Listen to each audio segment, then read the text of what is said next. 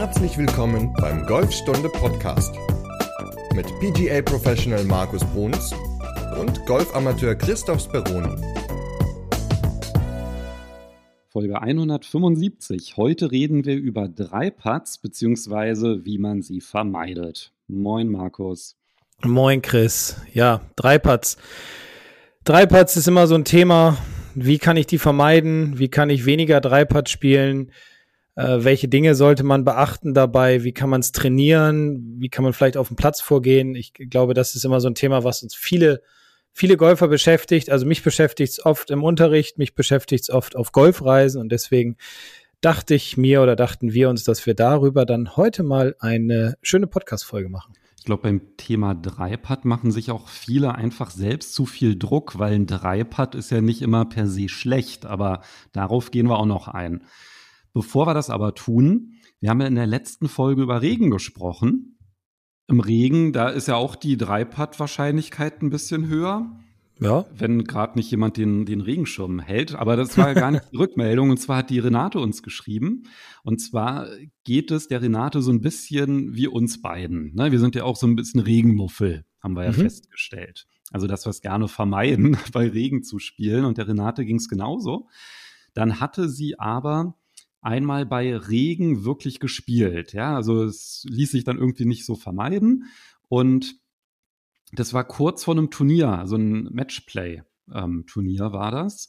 Und sie hat dann diese Regenrunde wirklich genutzt, um sich daran so zu gewöhnen. Und dann beim Turnier hat es dann halt auch geregnet und sie hat das einfach komplett akzeptiert, diese äußeren Bedingungen und hat sich halt auch ganz fest vorgenommen, sich nicht davon abbringen zu lassen. Und es war tatsächlich dann halt so, dass sie da super gespielt hat und es geschafft hat, sich komplett auf das Golfspiel zu konzentrieren die ganzen äußeren Faktoren auszublenden. Und da war für sie auch so die Erkenntnis, man muss es halt einfach mal trainieren. Und wenn man sich da so ein bisschen dran gewöhnt, dann kann man tatsächlich auch bei Regen gutes Golf spielen.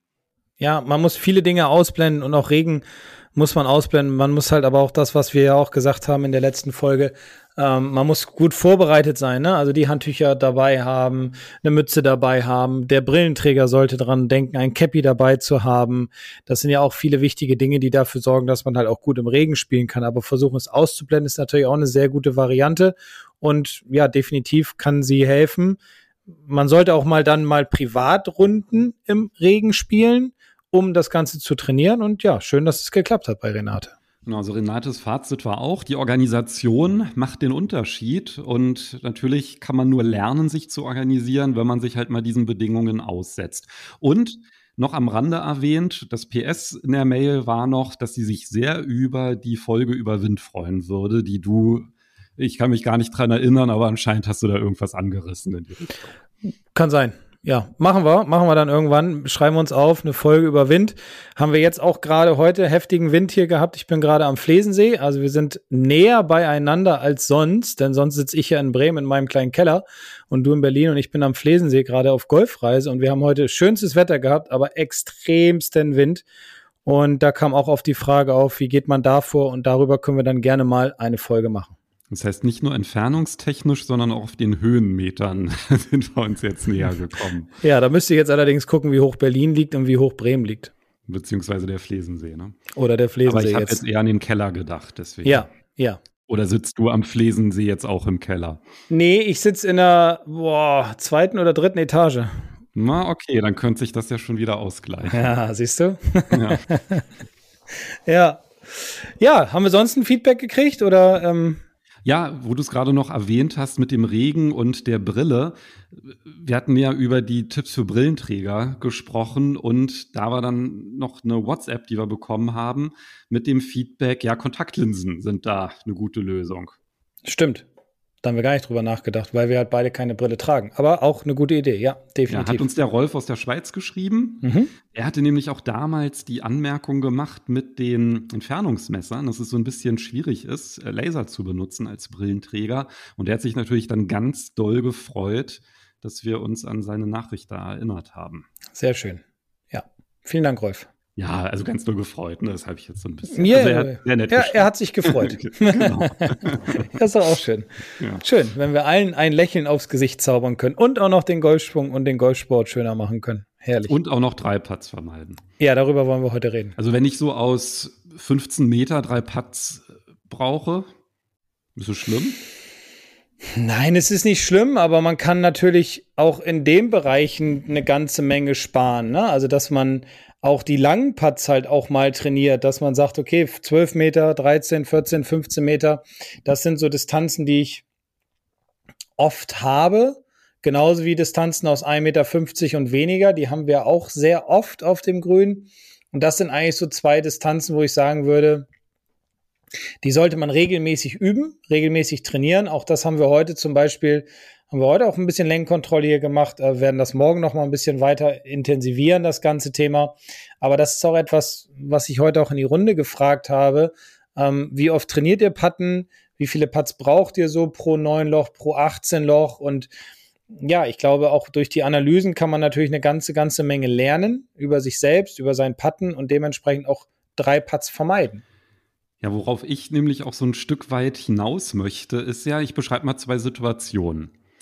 Ich spiele das Grün an und mein Ball liegt am äußersten Grünrand und ich habe einen 20 Meter Putt.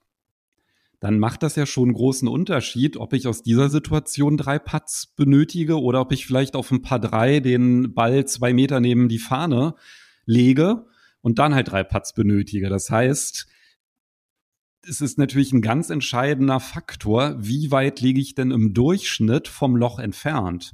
Und da kann dann halt manchmal dieses, oh, drei Putts sind schlecht, kann halt so ein bisschen trügerisch sein. Vielleicht sind halt einfach die Annäherungsschläge verbesserungswürdig, weil da fängt das Ganze ja schon fast an, ne? weil die, ja. weil diese Fähigkeit, die entscheidet ja dann letztendlich, wie lang die Putts sind, die ich dann spielen muss. Ja, klar, wenn ich so einen 20 oder 25 Meter Putt einmal quer übers Grün habe und dann kommt am Ende ein Drei-Putt dabei raus, dann ist das schon gar nicht so schlecht. Ne? Man muss das ja auch immer so ein bisschen relativieren. Man muss auch gucken, wie ist das Handicap des Spielers, wie oft spielt er und so weiter. Es sind ja viele Faktoren, die da mit reinspielen. Also ich bin auch manchmal zufrieden, wenn ich aus 25 Metern Entfernung dann drei Putt schaffe, weil der erste Putt ja eigentlich ganz gut war, aber vielleicht vom Break nicht richtig gelesen oder vielleicht doch mal einen Meter zu lang oder die Fahne steckt dann in einer blöden Position, so ein bisschen im Hang drin oder so. Das kann ja alles immer mal passieren. Deswegen muss man das ganze Thema ein bisschen relativieren. Aber was halt auch wichtig ist, dass man natürlich, was du auch gesagt hast, eine gute Annäherung versucht. Ja, also das ist ja schon mal der erste, erste Punkt um überhaupt nicht in die Situation eines Dreipads zu kommen, sondern dass man halt auch hingeht und sagt, okay, ich muss auch chippen und pitchen oder Bunkerschläge trainieren, um Dreipads zu vermeiden oder längere Schläge ins Grün. Vielleicht auch da taktischer vorgehen natürlich, dass man nicht unbedingt immer versucht, ähm, ja, die Fahne anzuspielen und dann muss man nochmal chippen und aus einer schweren Situation und dann könnte ein schlechter Chip bei rauskommen und so, sondern es gibt, glaube ich, viele, viele Faktoren, die uns helfen können, einfach weniger Dreipads zu brauchen. Und ich empfehle tatsächlich auch einfach mal zum Beispiel eine App zu gucken, wenn man die nutzt. Habe ich nämlich jetzt gerade gemacht, weil ich war ja am Wochenende spielen mhm. und ich gucke hier gerade in meine Spielstatistiken. Ich habe neun Loch gespielt und meine Statistiken sagen mir, ich habe zweimal drei Putt gespielt, aber ich habe auch dreimal nur ein Putt benötigt. Und wenn ich dann in meine Detailstatistik gehe, dann kann ich auch sehen, dass ich zum Beispiel zwei, bei, also Distanzen zwischen zwei und drei Meter, da habe ich Schläge verloren. Das war nicht gut. Aber mhm. die anderen Distanzen, da habe ich Schläge gewonnen, also im Vergleich sogar zum Scratch-Golfer. Und das ist natürlich dann schon mal ganz, ganz gut ist, dass man halt auch weiß, was ist denn eine Distanz, bei der ich einfach besser werden muss. Und ich vermute mal, ich bin wahrscheinlich nicht so der Einzige, der bei Putt zwischen zwei und drei Metern einfach zu viele Schläge verliert, oder? Das ist, glaube ich, genau so eine neuralgische Distanz. Ja, man kommt in diese Situation, in diese Distanzen und dann geht man hin, ja auch ganz oft mit dem Gedanken und sagt, okay, der muss jetzt rein aus zwei Metern oder drei Metern dann schiebt man den natürlich auch vielleicht mit sehr viel Schwung übers Loch oder äh, ja, es geht bergab oder was auch immer, keine Ahnung. Das sind, glaube ich, Distanzen, die sehr, was heißt glaube ich, also das weiß ich, das sind Distanzen, die sehr, sehr wichtig sind.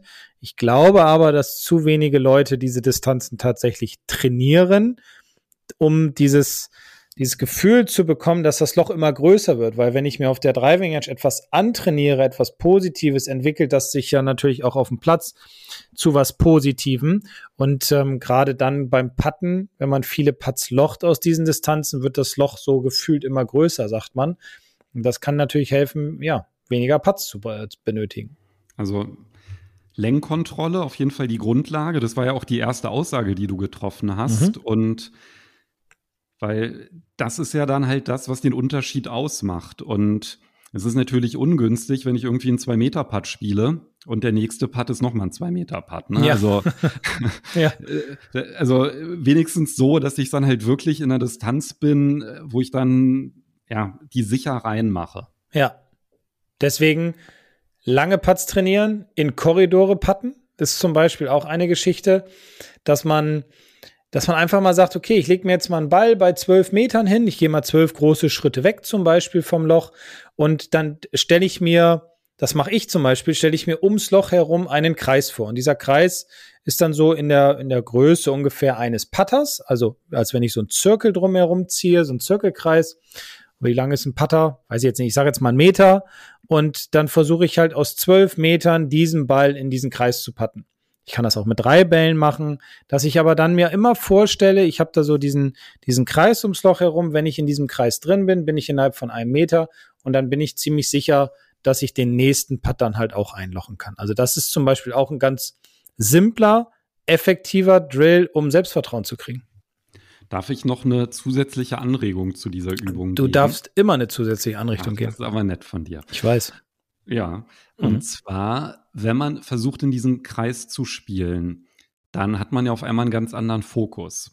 Also wenn ich mir den zum Beispiel sogar mit Hieß markiere, diesen Kreis, dann habe ich ja auf einmal gar nicht mehr so den Fokus aufs Loch, sondern auf den Zielkreis.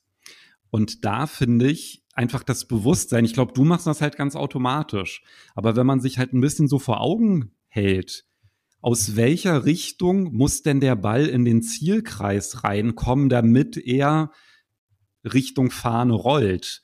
Das finde ich ist nochmal eine ganz, ganz hilfreiche Vorstellung beim Üben, wenn man sich darauf, also wenn man das halt wirklich einfach ins Bewusstsein bringt, weil oftmals ist es ja so, dass wenn man da nicht so drüber nachdenkt, dann hat man immer diesen Fokus aufs Loch und dann hat man das Break unterschätzt und dann ne, rollt mhm. der Ball auf einmal dann zwei Meter da vorbei in die falsche Richtung. Mhm. Auch eine Idee, zu sagen, okay, der Fokus liegt darauf, innerhalb der Tees zu sein, dass man das wirklich sich bildlich dann auch noch vorstellt. Genau, plus die Frage, aus welcher Richtung rollt der Ball rein? Also ja. wenn man sich das wie eine Uhr vorstellt, ja, und unten ist der 6 Uhr Zeiger, rolle ich jetzt auf 9 Uhr oder eher auf 3 Uhr in den Kreis rein, ja? Mhm. Und das finde ich macht einen riesen Unterschied, wenn man das halt ein bisschen stärker ins Bewusstsein bringt. Also das bringt eine ganz andere Putt-Qualität auf einmal rein. Das stimmt, weil man sich dann auch diesen Putt besser vorstellen kann, wie der halt läuft. Genau. Hilft ja auch so ein bisschen gleichzeitig das Grün zu lesen, ne? Ist ja auch ein Faktor. Kommt ja auch noch mit hinzu. Ja. Ja. Und das ist dann halt, ne, weil der Fokus geht weg vom Loch und auf einmal ist man eher, wie rollt der Ball, ne? Und nicht, wo ist das Loch? Ja. Weil das Loch kannst du ja nicht beeinflussen, ja. Du kannst das ja nur. verschwindet ja nicht. Ja, das ist ja halt immer an der gleichen Stelle. Da muss man sich jetzt gar nicht so, kann man halt einmal irgendwie wohlwollend feststellen, wo sich das befindet. Aber letztendlich die große Herausforderung ist ja, den Ball richtig laufen beziehungsweise rollen zu lassen. Ich hatte heute übrigens auf dem Platz eine neue Idee, die ist mir relativ spontan gekommen. Und zwar äh, habe ich immer es so den Leuten erklärt, und das mache ich auch weiterhin, dass man, wenn man jetzt Probeschwünge macht, auch bei längeren Schlägen, dass man ja neben dem Ball den Probeschwung macht, im gewissen Abstand, dass man ihn nach Möglichkeit nicht trifft dabei und dass man während des Probeschwungs dann in Richtung Loch guckt. Also dass man über das Gucken, über das Visualisieren seinem Körper vermittelt, also seinen Händen vermittelt, ähm, wie, wie weit muss ich ausholen, wie weit muss ich durchschwingen? Wie groß sollte mein Radius sein, damit mein Ball jetzt, sagen wir einfach mal, zehn Meter rollt? Und das ist ja im Grunde ähnlich, als wenn ich jetzt sage, ich werfe dir jetzt einen Ball zu, du stehst zehn Meter weg, dann weiß ich meinen Bewegungsumfang, den ich ausführen muss, damit ich dir den Ball zuwerfen kann. Weil ich visualisiere ja, Christoph steht zehn Meter weg, also muss ich so und so viel ausholen, so und so viel durchschwingen, damit der Ball geworfen ankommt. Und so kann man es ja auch ähm, beim Probeschwung machen. Und ich hatte dann heute noch bei einem Schüler, mit dem ich auf dem Platz war vorhin, wir haben noch neun Loch gespielt, hatte ich dann die Idee, weil er immer drei oder vier Putts gemacht hat, weil er aber auch Probeschwünge gemacht hat, die überhaupt nicht dem entsprachen, wie er die Bewegung ausführen wollte. Also immer so, so krass nachgeschlagen, immer so übertrieben viel Schwung gegeben. Und dann habe ich ihm mal die Idee gegeben, nicht den Ball zu werfen, sondern ich habe dann einfach mal gesagt, so, jetzt stell dir doch mal vor, wenn du am Ball stehst mit deinem Schläger, du würdest den Ball jetzt hinrollen. Und das Ganze nimmst du auch mal mit in den Probeschwung hinein. Also Du guckst zum Ziel und während du guckst, rollst du praktisch gedanklich den Ball zum Loch. Und das hat ihm super geholfen. Der hat auf den ersten vier Löchern irgendwie, keine Ahnung, ich sage jetzt mal zwölf Putts gebraucht. Ich habe irgendwann aufgehört zu zählen. Und danach ist er immer mit zwei Putts vom Grün gegangen, weil er sich das also viel besser visualisieren konnte, viel besser darstellen konnte.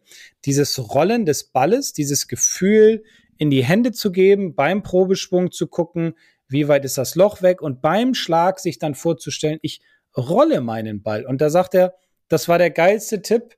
Ja, er spielt jetzt auch erst seit anderthalb Jahren Golf, aber das war der geilste Tipp, den er bis jetzt bekommen hat. Und ähm, ja, er hat viel, viel besser gepattet aufgrund dieser Visualisierung des Rollens. Ja, du gibst dem Körper in dem Sinne mh, hm, eine Orientierung. Genau. Also das merkst du ja auch, ne? wenn du irgendwie einen Probeschwung machst mit dem Putter und das ist ja genau das, was dann halt blöd ist, wenn du keinen machst. Also wenn du zum Beispiel merkst, ich habe viel zu weit ausgeholt, dann folgt ja meistens eine Reaktion, ganz unterbewusst. Ja. Ja, dass man dann halt abbremst oder stoppt. Man schwingt gar nicht, man pendelt gar nicht durch den Ball, sondern man hämmert einmal gegen ihn. Ne? Und da kommen natürlich dann total unkontrollierte Bewegungen raus und du hast halt gar keine Längenkontrolle weil das dann eher zufällig ist, ob ich jetzt genau richtig abgebremst habe oder nicht, sondern die gleichmäßige Bewegung ist ja der Schlüssel für erfolgreiche Putts. Und dementsprechend ist es natürlich wichtig, dass man halt schon seinem Körper eine gewisse Sicherheit gibt. Mhm. Und wenn man halt schon merkt, oh, ich habe jetzt beim Probesprung viel zu weit ausgeholt und man korrigiert das, dann ist danach der Putt auf jeden Fall schon mal viel, viel besser, als wenn man es mhm. halt nicht gemacht hätte. Ne? Genau. Weil du einfach nicht diese ja, diese Zuck-Korrekturbewegung, hm. die aus dem Unterbewusstsein dann kommt. Ja, und weil du es ja als Kind lernst, ne? also dieses Rollen und dieses Werfen, ja, das machen wir unbewusst im Kleinkindalter, das verlernen wir ja nicht und deswegen weiß der Körper im Grunde genau, was er zu tun hat. Ja, also wenn ich jetzt zum Beispiel in fünf Metern Entfernung einen Papierkorb habe und ich habe irgendwie, also jetzt vielleicht nicht ein Papierknäuel, weil das ist tatsächlich manchmal, dass man da sich total verschätzt, ja, weil das dann irgendwie nicht aerodynamisch geformt ist und dann äh, fliegt das Ding gar nicht. Aber wenn du jetzt zum Beispiel einen Tennisball hast, also du hast so ein gewohntes Objekt, ja, was einfach sich, sag ich mal, gleichmäßig verhält. Wenn du das irgendwie ähm, in Bewegung bringst, dann ist es ja echt selten, dass man irgendwie mit einem Tennisball äh, fünf Meter neben einen Korb wirft oder irgendwie sowas. Also das passiert eigentlich. Passiert ja nicht. Ne? Nee, ja. nee. also klar, dass man so einen Meter daneben wirft oder so, ja, äh, geschenkt. Aber das ist ja dann eigentlich genau das, was dann beim Golfen so komisch ist, dass du dann halt auf einmal ne, hast einen zwei Meter Putt und danach wieder ein. Also das kann man sich ja gar nicht vorstellen, wenn man jetzt irgendwie einen Ball werfen würde. Nee, machst du ja nicht. Du wirfst ja nicht irgendwo woanders hin, ne? wo, das, wo der Korb oder was auch immer jetzt gerade ist, sondern du wirfst ja in die Richtung und hast ja auch den Touch. Und eigentlich ist es in uns drin, also wie du es sagst. Ja, ja, ne? klar. Man muss es halt nur hervorholen. Es ist in uns drin. Irgendwo ist es vorhanden. Und man muss halt auch dran glauben, man muss es trainieren und dann kann man auch weniger Dreipads machen. Ich kann dir auch noch eine Beobachtung von meiner Runde am Wochenende berichten. Gerne. Und zwar war ich ja mit meinem Freund auf der Runde. Mhm. Und der hat richtig schlecht gepattet. Ja gut, ich hatte auch zwei, drei Putts, aber ich habe auch ein paar Mal ein Putt nur gebraucht und ich habe echt eine super Runde für meine Verhältnisse gespielt. Und der Unterschied war eigentlich, dass ich eine viel bessere Lenkkontrolle hatte an dem Tag. Mhm. Also wenn ich golfe, dann in der Regel mit ihm zusammen. Also äh, war jetzt halt die Frage, woran liegt das? Und der Unterschied, der mir dann eingefallen ist, ich patte immer im Büro auf der Puttmatte. Ich mache ah. immer vier Meter Putts ne, auf diesen okay. Putt-Out-Trainer, ja. wo es halt wirklich darum geht, das zu dosieren. Und ich merke das ja dann halt auch. Also im Büro, ich habe diese, also vier Meter Putts, die kann ich wirklich extrem gut dosieren.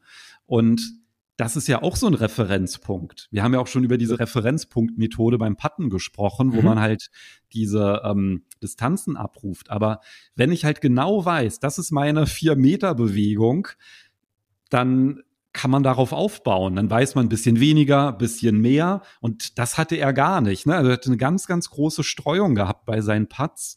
Und äh, sind wir dann halt zum Schluss gekommen, dass ich ihm, ich habe hier noch eine Puttmatte zu stehen, dass ich ihm die nächste Mal das mitgebe. Und er meinte, ja, er puttet jetzt auch immer, wenn er Online-Meetings hat, äh, dann wird er jetzt auch immer ein paar Putts spielen, weil ähm, das sich ja auch anbietet. Ne? Ja, klar. Ist natürlich auch geil, ne? Schön Online-Meeting, mal nichts sagen, aufstehen. Ja, halt, wenn du ein Headset ja? hast und so, ne? Ja, klar. Meine, warum nicht? Also, ja, logisch. Das ist ja sogar gar nicht so verkehrt fürs Gehirn. Ähm, ist ja tatsächlich so, ne? Auch wenn du irgendwie ein Gespräch bei einem Spaziergang führst. Also zum einen wird dein Gehirn viel aktiver durch die Bewegung und zum anderen ist es nicht nur so, dass man sich ähm, Bewegungen merken kann, ja, also Probeschwung, sondern dass man tatsächlich auch Informationen besser memorisiert, wenn man sie mit anderen Sachen verknüpft, wie einem Ort, einem Geruch oder Hintergrundgeräuschen. Ah, okay. ja. Das ist tatsächlich auch eine, also gibt es auch wissenschaftliche Studien dazu, dass man halt, wenn man das mit unterschiedlichen Sinnen verbindet, eine Information, dass man sie dann auch wieder leichter hervorholen kann. Da gab es zum Beispiel so eine Studie, ja, wenn man halt lernt und dann wurde so an Blumen gerochen und wenn dann halt die gleichen Blumen dann zum Beispiel in der Prüfung im Raum sind, dass man sich dann besser erinnern kann an die Aha. Informationen und so. Ne? Also kann man sich auch da irgendwie antrainieren, dass man nicht so viele Dreipads macht, dass man sich daran erinnert, ja, wie der ja, genau. Bewegungsumfang genau. sein soll und so? Ja, also wenn man, wenn der neue Trend ist, dass irgendwie die Golfer mit einer Rose im Revers jetzt ja, irgendwie genau. losgehen, genau. dann ist es das, weil, oh, ja, die Rose, das sind immer meine drei Meter Putts und. Und die Rose zwischen den Zehen, das ist der ein Meter Putt. Zähnen, ja, so nicht Zehen, sondern Ahnung, Zähnen. Was du dir da ja schon wieder ausmalst, aber ja. Nein, Quatsch, alles gut. Ein bisschen Spaß muss sein. Aber wir hatten ja über lange Putts gesprochen und auch kurze Putts sind ja ganz wichtig. Also man, man kann ja auf den Grüns einfache simple Drills sich aufbauen, wie wir gerade das mit den Tees ums Loch mit der Putterlänge beschrieben hatten. Ja, sich die Uhr vorstellen, von wo aus patte ich rein, sich vorstellen, okay, ich rolle den Ball hin, ja, ich habe so einen Bewegungsumfang, als wenn ich rollen würde oder sich das auch vorstellen beim Probeschwung, die Bewegung aneignen. Aber wichtig sind natürlich dann auch, wenn ich den Ball jetzt in diesem, ich sage jetzt mal Meter, Meter 20 Korridor habe, dass ich dann natürlich auch diese Putts loche. Und da ist es ja auch ganz häufig so, dass der lange Putt gut ist, der liegt in dem Bereich. Und dann werden oft diese kurzen Putts vorbeigeschoben, weil viele, ja, ich sag jetzt mal, ich sag jetzt mal Angst haben vor dem Putt. Hm, und gar nicht so richtig wissen, was sie machen sollen. Und häufig passiert dann halt, dass sie hingehen und sagen, ja, ich mach den mal eben zu Ende. Ja, ich mach mal eben, da weiß ich schon sofort, okay, der geht zu 95 Prozent am Loch vorbei, weil man ist dann unkonzentriert, man geht nicht mehr seine Routinen durch, man macht nicht mehr das, was man gewohnt ist. Und das ist ja auch etwas ganz, ganz Wichtiges, wo wir schon oft drüber gesprochen haben, Routinen zu entwickeln, auch dann diese anzuwenden, auch bei kurzen Putts, dass man sagt, komm, ich habe Meter 20, ich markiere den Ball, ich bin jetzt nicht an der Reihe, also lasse ich meinen Mitspieler jetzt erstmal putten, guck mir währenddessen zum Beispiel die Linie, die Linie an, guck mir an, wie das Loch steckt. All solche Dinge mache ich dann, wenn mein Mitspieler puttet, um dann halt erholt sozusagen an den Ball ranzugehen und den dann mit viel Selbstbewusstsein zu lochen. Weil ich ihn dann ausgerichtet habe, meinetwegen. Gut, es gibt auch viele, die richten ihn nicht aus. Das muss jeder für sich entscheiden. Ähm, und dass ich aber so eine Ruhephase habe, die mich halt runterbringt und mir Selbstvertrauen auch wieder tanken, äh, worüber ich Selbstvertrauen tanken kann. Auch ein ganz wichtiger Punkt. Und dann letztendlich auch ein Automatismus, wie beim Basketball. Da hat ja auch bei den Freiwürfen hat ja auch immer jeder Spieler immer so seinen eigenen Ablauf, um einfach in diesen Tunnel reinzukommen. Ne? Der ja. volle Fokus einfach nur auf so eine äh, Standardbewegung. Und da möchte ich ganz gerne was aufgreifen, was der Christian Heuberger in seinem Online-Kurs Endlich unter 100 Spielen auch, finde ich, sehr schön aufgeschlüsselt hat. Den findet man nämlich bei uns in der Akademie, genauso wie natürlich auch dein Kurs, nie wieder drei Putts, wo man halt einen kompletten Trainingsplan hat, wie man die drei Putts vermeidet. Packe ich natürlich beides in die Podcast-Beschreibung. Und wenn wir gerade dabei sind, da ist dann auch ein Link zu den Übungen, die Markus erwähnt hat, packen wir auch noch mit rein. Aber kommen wir zurück zu dem, was Christian gesagt hat. Und zwar Christian, der unterscheidet das zwischen, oder der benennt das. Das eine, das sind die Annäherungsputts und das andere sind die Musspats. Und das finde ich ein total schönes Bild, weil Annäherungspad, haben wir ja gesprochen, ist die Distanzkontrolle. Da geht es eher darum, in diesen Zielkreis reinzukommen. Aber wenn ich einmal in dem Zielkreis dran, drin bin, dann wird es so eine Musspad. Und der Musspad, der ist dann halt vor allem Richtungskontrolle. Also, dass ich den einfach von der Startrichtung so spiele, dass er dann halt auch fällt. Also, Musspad ist natürlich so ein bisschen, baut ja auch einen gewissen Druck auf, aber was ist denn eigentlich so eine Distanz, wo du sagen würdest, das ist, das muss ich wirklich trainieren, dass die da fallen? Also ich meine, klar, je länger, desto besser, aber auf der Tour, wenn man zum Beispiel vergleicht ein Meter Putt, zwei Meter Putt, drei Meter Putt, da ist ja schon ziemlich starkes Gefälle, ne, von der Einlochquote. Also ich weiß nicht, wie die Statistik heute ist, heutzutage ist, da müsste ich jetzt mal nachgucken. Ich weiß aber, dass Dave Pelz, das ist aber auch schon einige Jahre her, aber nagel mich nicht fest, ob es jetzt zehn Jahre sind oder 15 Jahre, mal einen Test gemacht hat mit den 100 besten Golfern und hat ist zu einem Turnier gefahren, wo viele dann halt da waren und ist so ein bisschen rumgetingelt und hat die gefragt, ob sie jeder mal einen Putt machen könnten aus drei Metern auf einem relativ geraden, ja, Loch, wo also ganz, ganz wenig Break drin war. Und damals lag die Quote bei genau 33 Prozent, also bei einem Drittel. So, und das ist, ich sage jetzt mal 15 Jahre her, 16 Jahre her, wie auch immer. Ähm, und ähm, ich würde sagen, heute liegt sie vielleicht bei 40 bis 45 Prozent. Ja, dann ist sie ein bisschen gestiegen. Das müsste ich jetzt aber tatsächlich nachschauen. Also ich glaube, bei drei Metern darf man nicht vergessen. Und das sind die besten Golfer der Welt. Also ich würde sagen, ein Muss-Putt ein Meter und weniger für den Amateur. Alles, was drüber ist, Meter 20, Meter 50, würde ich jetzt noch nicht als Muss-Putt beschreiben, sondern ist schön, wenn er reingeht. Wenn er dann mal vorbeigehen sollte, ist es auch okay, weil eventuell ein Break dabei ist oder sonstiges. Aber ähm, ja, ansonsten würde ich sagen, unter einem Meter sollte es auf jeden Fall sein. Also die besagte Schlägerlänge, die du am Anfang gesagt hast, genau. was auch der Zielkreis dann ungefähr ist, da sollte ich halt reinspielen und dann ist es natürlich, dass ich mir dann halt angucken muss, wo habe ich denn das, den größten Hebel? Also sind das die Annäherungspads? Also wenn ich jetzt zum Beispiel aus 15 Metern, 10 Meter, 12 Meter, was auch immer, versuche in diesen Zielkreis zu spielen, wie ist denn da meine Quote? Und das andere ist natürlich, wie ist denn meine Quote für dann Pads, die unter einen Meter sind? Ja. Und da finde ich dann relativ schnell heraus, auch wenn ich jetzt vielleicht keine Rundenanalyse gemacht habe, was ich vielleicht trainieren sollte. Ja, genau. Man muss es halt bewusst machen. Man muss sich auch bewusst die ganzen Dinge anschauen. Man muss bewusst gucken, wie viele Putts brauche ich aus der Distanz, wie weit bin ich dann weg vom Loch. Dann darüber kann man lernen, was du ja auch gesagt hast, wo muss ich halt trainieren, was muss ich trainieren und dementsprechend die drei Putts vermeiden. Einfach nur hingehen und draufhauen, ja, bringt einen jetzt nicht unbedingt weiter. Ich habe jetzt auch gerade in meiner App mal geguckt bei der letzten Runde, wie meine Statistiken da waren. Und also, wenn ich halt gesagt habe, ich habe da super gepattet, dann bestätigt das halt im Grunde hier diese Statistik, weil ich habe 100% meiner Putts gelocht bis zwei Meter. Oha. Ja, also richtig krass. So, und dann habe ich aber zwischen zwei und drei Meter habe ich nur noch 29 Prozent gelocht.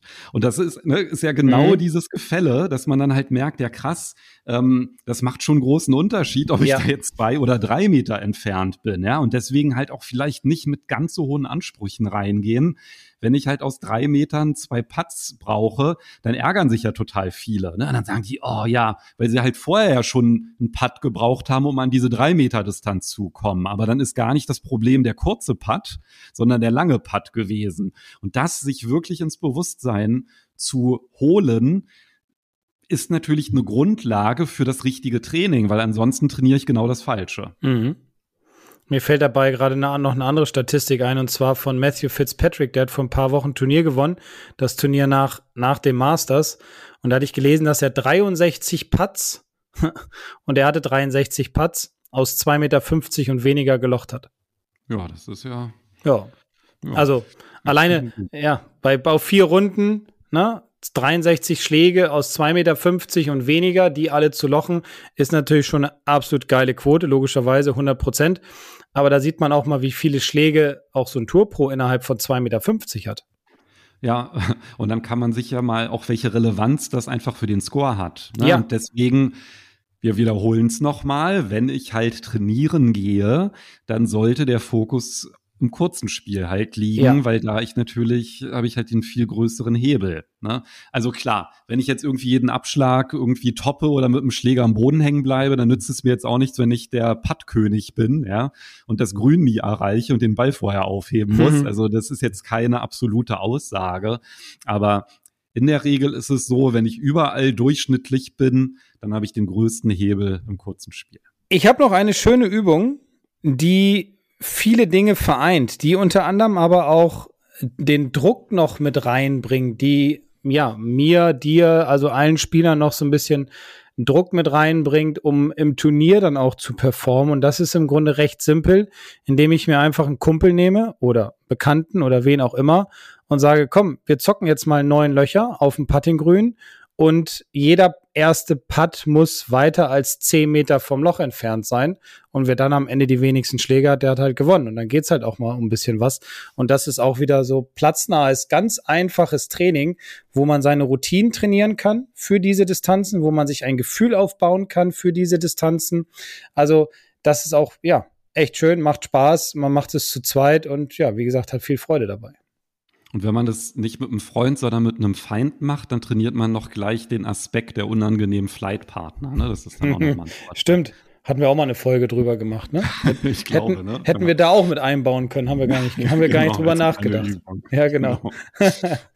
ja, also ich glaube, es gibt eine ganze Menge Drills, die man machen kann. Viele ja auch komplizierte, aber die waren jetzt relativ simpel und es ist natürlich auch viel, viel, ja klar, Mindset kann man jetzt sagen, aber dieses Trainieren vor allem von den kurzen Putts, weil lange auf Längenkontrolle sind in der Regel, ja, besser im Verhältnis als die kurzen Putts, deswegen viele Putts unter 1,20, unter 1,50 trainieren, um halt mit Selbstvertrauen ranzugehen. Einen Link packe ich noch in die Podcast-Beschreibung. Und zwar bei den kurzen Putts ist ja, weil du jetzt gerade noch das Mentale, diesen Druck angesprochen hast.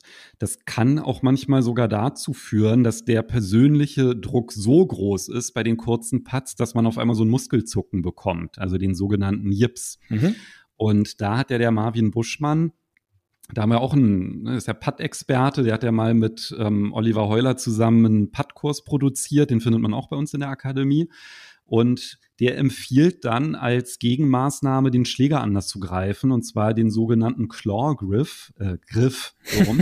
Claw Griff. den Claw Griff, genau. Also den Claw Griff anzuwenden. Und wie der funktioniert, die, ähm, da haben wir auch noch mal eine Anleitung, könnt ihr nachschauen, ist in der Podcast-Beschreibung drin.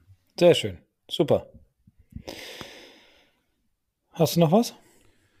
Nee, ich glaube nicht. Also ich fand, da waren sehr viele Anregungen mit bei fürs Training und für mich halte ich fest, dass wirklich die wichtigste Erkenntnis ist, zum einen zu wissen, dass es halt keine Selbstverständlichkeit ist, irgendwie einen Zwei-Meter-Putt zu lochen. Überhaupt mhm. nicht. Ja, das ist eine richtig gute Leistung. Und dass es deshalb umso wichtiger ist, herauszufinden, worauf man halt den Fokus im Training legen sollte, weil dann verbessert man sich halt auch schneller. Ja, schöner Abschluss. Ja, Grundlagenvideo, Technik zum Patten packen wir auch noch mal rein. Also nach der Folge habt ihr jetzt noch eine ganze Menge Material, was ihr euch reinziehen könnt, wenn ihr drei Putts vermeiden wollt. Ja. Und ab aufs Puttinggrün, nicht vergessen. Ja. Neben den ganzen Links nicht vergessen, aufs Grün zu gehen. Ja. Genau, nicht nur Videos gucken, sondern dann auch ähm, ausprobieren. Ja, genau. Genau. Ja, worüber reden wir denn dann in Folge 176? Ich habe nicht gesagt, dass drei, Putt, äh, drei Putts vermeiden ein spannendes Thema ist. Ich habe gesagt, es ist ein schönes Thema. Das habe ich vorhin selbst gemerkt am Anfang der Folge. Jetzt sage ich aber, das nächste Thema wird echt spannend. Erwartung auf dem Golfplatz. Also, wie ist meine Erwartung? Erwartungslos bleiben, ja, wie sieht's aus, wenn ich auf den Platz gehe? Wie sind die Erwartungen, die ich an mich selbst stelle? Und darüber reden wir dann in Folge 176. Ja, freue ich mich drauf. Wir hören uns nächste Woche. Genau, also bis nächste Woche und äh, ja, bleibt alles schön gesund und munter. Bis dann, tschüss. Ciao.